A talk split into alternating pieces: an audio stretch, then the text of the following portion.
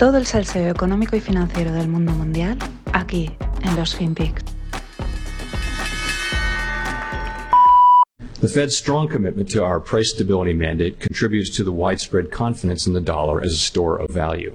And to that end, my colleagues and I are acutely focused on returning inflation to our 2% objective. Meeting our dual mandate also depends on maintaining financial stability. Our commitment to both the dual mandate and financial stability encourages the international community to hold and use dollars.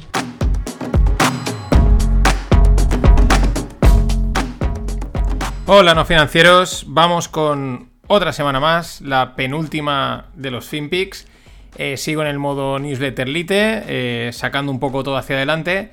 Y aquí tenemos a nuestro amigo Jerome Powell. El otro día eh, un oyente, Nacho, decía, joder, es que mola a Jerome Powell porque se le entiende muy bien, ¿no? Habla como muy pausadamente, marca muy bien las palabras. En general los americanos tienen buena dicción, se nota que eh, les hacen hablar mucho en los colegios y lo tienen preparado y en general, salvo que vengan como el del otro día, el del Out of Fuel, que está por ahí perdido y, cuesta entenderles. Pero bueno, ¿qué está diciendo aquí? Pues que están. que quieren volver al objetivo del 2%, un objetivo que nunca han, o sea, nunca han conseguido, ¿no? Se han, o se quedaban cortos o se han pasado de largo. Estoy preparando un podcast exclusivo para el club y también lo podréis pillar si, lo compráis, eh, tocando todos estos temas, porque hay bastantes ideas potentes de que realmente hemos estado confirmando que hemos estado durante muchos años en deflación. Pero bueno, aquí eh, Powell, pues que quieren que el dólar siga siendo el store of value. De momento, los mercados dicen que es el store of value, no es ningún otro, es el que se revaloriza. Y que, eh, bueno, pues que quieren, están centrados en volver al 2%. Claro, se han pasado de, largo.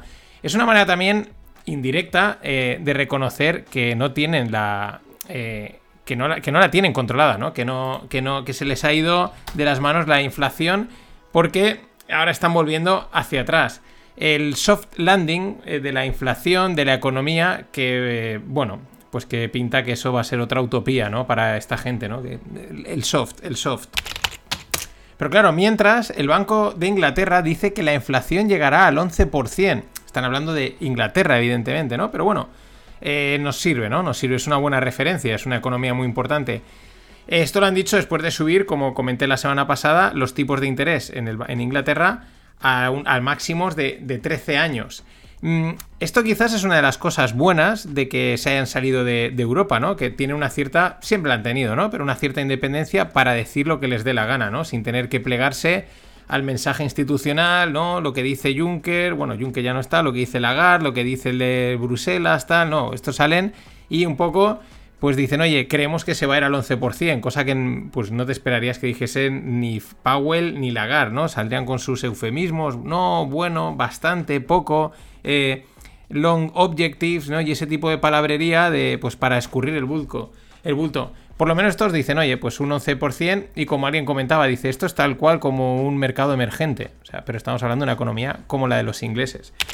Pero ¿qué más? Hay una nota que os dejo en la newsletter en la que estos, los, los, británicos, más o menos lo que dejan entrever, hay una línea ahí marcada, pues que aquí se van a joder entre todos, podríamos decir, ¿no? Es decir, la Fed va a subir los tipos. El Banco Central Europeo ya ha dicho que ya los ha subido un poquito. también dijo el otro día Lagarde que igual en julio los tres tipos que tocan los subirán. Y claro, eh, lo que los británicos ven es que estos movimientos van a presionar a la baja a la libra y por lo tanto la inflación la esperan al alza en el corto plazo. Claro, esto también empieza a pintar un poco a... Bueno, que se salve quien pueda, ¿no? Eh, aquí hay un riesgo latente con la inflación, con los tipos, si yo los toco tú te, afecto, si los tocas tú me afectas, oye no los toque ya, pero es que si no los toco estoy fastidiando a los míos, prefiero fastidiar a los tuyos, ¿eh? ¿entendéis esa jugada que se está viendo? De momento las petadas están viniendo por Japón y por Suiza, eh, las, sus monedas disparadas, el tema de los bonos, ¿por qué?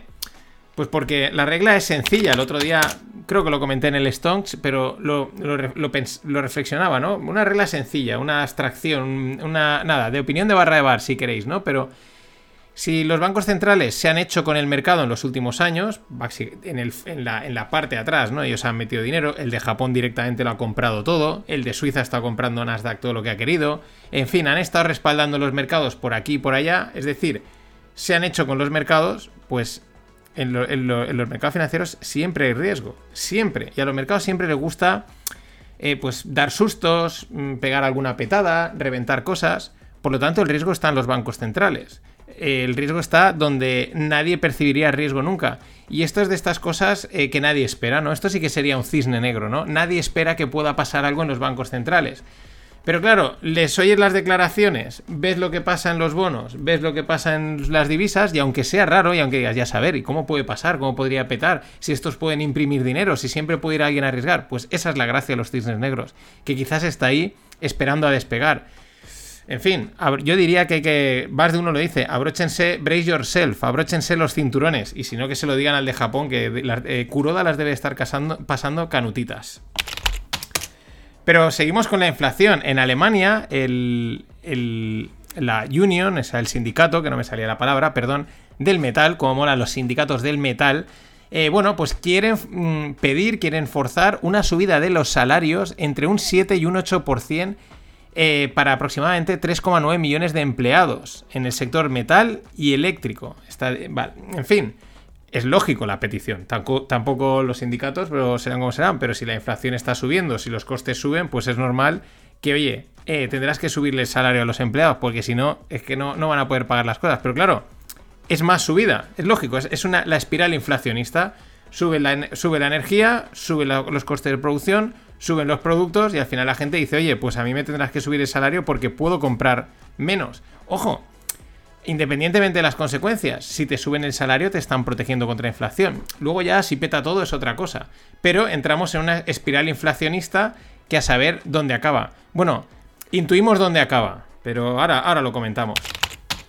Claro, con estas te sale Centeno, que es el gobernador del Banco de Portugal, hablando también en nombre del Banco Central Europeo, y dice, There is no way the euro is at risk. Es decir, no hay de ninguna manera el euro está en riesgo. Claro, eh, ya como esta gente la conocemos, cuando salen a decir algo, pues uno ya tiembla. O sea, te puedes poner a temblar directamente, ¿no? O sea, mm, vamos, el estómago hecho eh, líquido, ¿no? Eh, dice, no hay ningún, de ninguna manera el euro está en riesgo. Entonces ya sabemos que el euro está en riesgo, ¿no? O sea, vamos, que podemos... peligra todo, está todo a un pelo de saltar por los aires. Básicamente porque si lo dicen es muy probable que se equivoquen o cuando le dicen es por algo, porque ese es el juego de comunicativo que lleva esta gente. Pero es que, claro, eh, Cristina Lagarde, vamos a llamarle Cristina, eh, vamos a españolizarla un poquito, mm, pues ha hecho declaraciones, hace declaraciones todas las semanas y otra cosa no, pero hablar, pues ya sabéis, todo lo que haga falta, hablar y hablar y decir cosas y bueno, pues hay muchas cosas que son repetitivas, se parecen un poco a las anteriores, eh, parecen un poco lo mismo, pero ha dicho una interesante. Dice, yo veo un, incremento de los riesgos de corrección en, los precios del real estate, de las inmobiliarias. claro, mm, si ve... Hay que entender esto. Si esta gente ve un riesgo es porque el riesgo es mayor, no es porque vaya a pasar lo contrario. Cuando hacen una predicción, dice, yo veo un riesgo de corrección en el precio del, del, tema inmobiliario. Esto es algo que también la gente está empezando a, no a descontar, pero sino a esperar. ¿Por qué?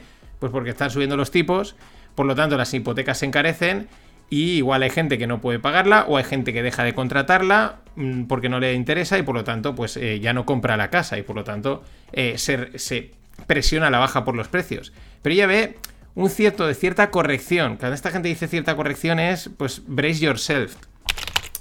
Y a mí todo, la sensación que me da es que todo apunta a que están preparando el mensaje excusa, ¿no? Eh, ¿Qué es lo que tendremos que decir, ¿no? De lo hemos intentado por todos los medios, pero no nos ha quedado otra que desencadenar una recesión para frenar esta espiral inflacionaria. Es una de las cosas que comentan todos los analistas macro en todos los sitios, que la única manera de frenar esto es metiendo a la economía en una recesión, es decir, subiendo los tipos de tal manera que vas a meter la economía en una recesión. Por eso esto, eh, Powell decía el soft landing, ¿no? Es como, sí, tenemos que enfriar la economía, pero vamos a hacerlo poquito a poquito para que no sea doloroso, etcétera, este, este tipo de mensajes.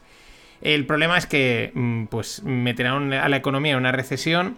Y, pero no van a ser ellos, evidentemente. Tendrán que buscar algún chivo expiatorio. Me imagino que en esa están. Dirán, ¿a quién le cargamos el muerto? ¿El inmobiliario? Uf, es que esto ya se llevaron uno. La energía, eh, la agricultura, a ver, a ver si aparece alguien por ahí que se la quiera comer. Y me imagino que en esa están. Y ya los mensajes últimamente ya hemos visto que han cambiado. Yellen asumiendo el error, eh, Lagarde diciendo que ve ciertos riesgos por aquí, el otro diciendo que eh, quieren bajar la inflación al 2%, ¿eh? poquito a poquito, hay que, hay que, hay que amasar las mentes.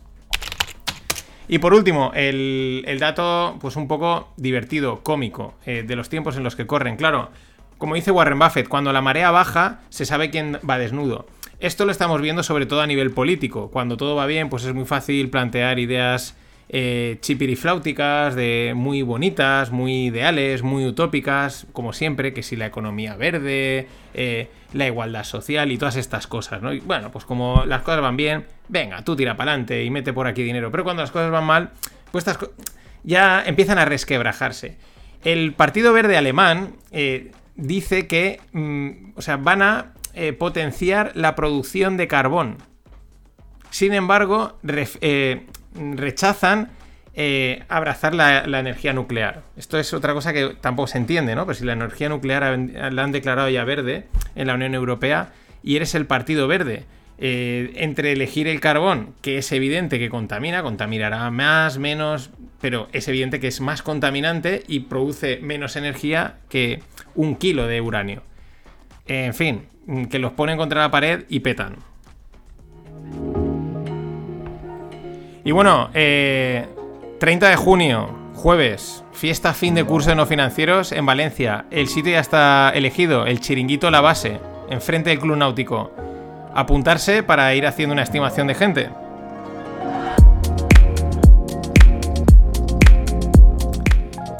Podéis venir con, pareja, con niños, porque hay espacio. Eh, no tenéis por qué. Los podéis traer, pero no tenéis por qué verlos, de lo grande que es. Pero bueno, eh, la idea, pues pasaros, tomar una cerveza. Si alguien luego se quiere cenar, pues pediremos ahí bocadillos, así de picoteo y tal. El sitio está perfecto. Mm, está. No tienes que entrar en el náutico, lo bordeas y llegas a la base. Y entras en la base de regatas, que es de entrada libre, aparcamiento libre. Y ahí corre el airecito, los barquitos, la marina y a charlar de, opciones, de derivados y de, y de la Fed y de Powell y a conocernos. Y bueno, la narrativa continúa, la narrativa cripto, porque si de algo hay es narrativa, lo que pasa es que ya se va acotando, ¿no? Una de las que he leído últimamente, porque en la última semana le han cascado muchísimo y Bitcoin ha llegado a caer a los 17.000 y pico, ah, de 20.000 no va a caer, ¡pam! Sustito en eh, los últimos horas ha rebotado bastante, lo cual pues es esperable, no el momento, pero que en algún momento pues tenga un rebote así fuerte. Pero ¿cuál es la, narrativa? Porque hay que, hay que, seguir dándole a las narrativas, hay que seguir eh, creyendo en la creencia. Dice, no seas, eh, una que leía por ahí, dice, no seas un idiota y solo Bitcoin y Ethereum está probado que van a, a sobrevivir. ¿Cómo que está probado? O sea, ¿alguien ha probado algo? ¿Alguien sabe que va a sobrevivir Apple? Aunque suene raro. Mm, si la historia dice que no sabemos qué es lo que va a sobrevivir. Pero esa es la narrativa, ¿no? Estas son las dos únicas que están probadas que van a sobrevivir. El resto, claro, para desmarcarse, ¿no? El resto es que son una mierda, bla, bla, bla, eso tal, solo tienes que ir a estas dos, etc. Eh, claro, ese es el resumen, ¿no? El, concepto que he empezado a ver ya por ahí, que empieza a circular, ¿no? De, no, no, seguir creyendo porque estas, el resto no, pero estas dos sí. Eh, claro, es la narrativa que digo del último superviviente, ¿no? De que, de que estas van a llegar hasta el final. ¿Para qué? Pues para que no se desmotiven las ya muy desmotivadas tropas. En los últimos tiempos yo ya he visto bastante gente diciendo...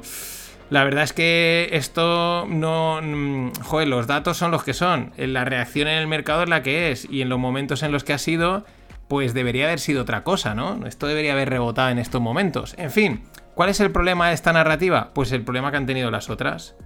En la estadística, los datos, la estadística de las anteriores es demoledora.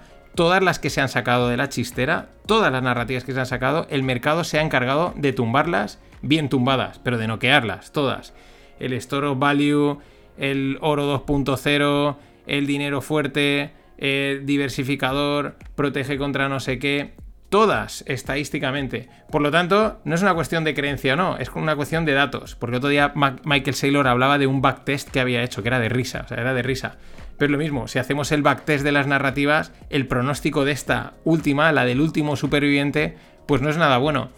Pero es que podemos añadir que esta gente, como están bocazas, la lía más. ¿Por qué lo digo? Pues por el reto verbal implícito de nuestro amigo Michael Matt Saylor que hizo en unas recientes declaraciones, la semana pasada o hace un par de semanas. ¿Qué sucedía?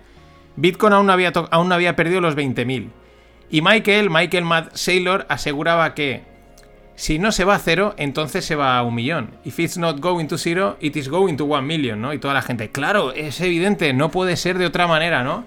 Es una manera también implícita de decir, a ver, esto está claro que a cero no se va a ir, porque es que es imposible que se vaya a cero, esto es lo que dice todo el mundo, así que se tiene que ir a un millón, porque lo dice Michael, porque lo dice Michael Matt Saylor. Claro, esto es lo de, basta que lo digas para que el mercado diga, pues mm, ahora verás, te voy a enseñar los dientes. Yo no estaría tranquilo, yo le diría a Michael Saylor, cree lo que quieras, pero por favor cállate, porque es que mm, ni una, tío. En fin, si no se va a cero, entonces a un millón. Esa es la apuesta. Cero o nada. Eh, perdón, bueno, mira, el inconsciente me ha salido. O cero o uno. En fin, mañana continúo con Bitcoin, que hay algunas noticias bastante chulis. Ya sabes. Nada más. Hasta mañana. So, what you're telling me is that the music is about to stop, and we're going to be left holding the biggest bag of odorous excrement ever assembled in the history of capitalism. Sir, I'm not sure that I would put it that way, but let me clarify using your analogy. What this model shows is the music, so to speak, just slowing. If the music were to stop, as you put it, then this model wouldn't be even close to that scenario, it would be considerably worse. Let me tell you something, Mr. Sullivan. Do you care to know why I'm in this chair with you all? I mean, why I earn the big bucks? Yes. I'm here for one reason and one reason alone. I'm here to guess what the music might do a week, a month, a year from now. That's it. Nothing more. And standing here tonight, I'm afraid that I don't hear a thing. Just silence.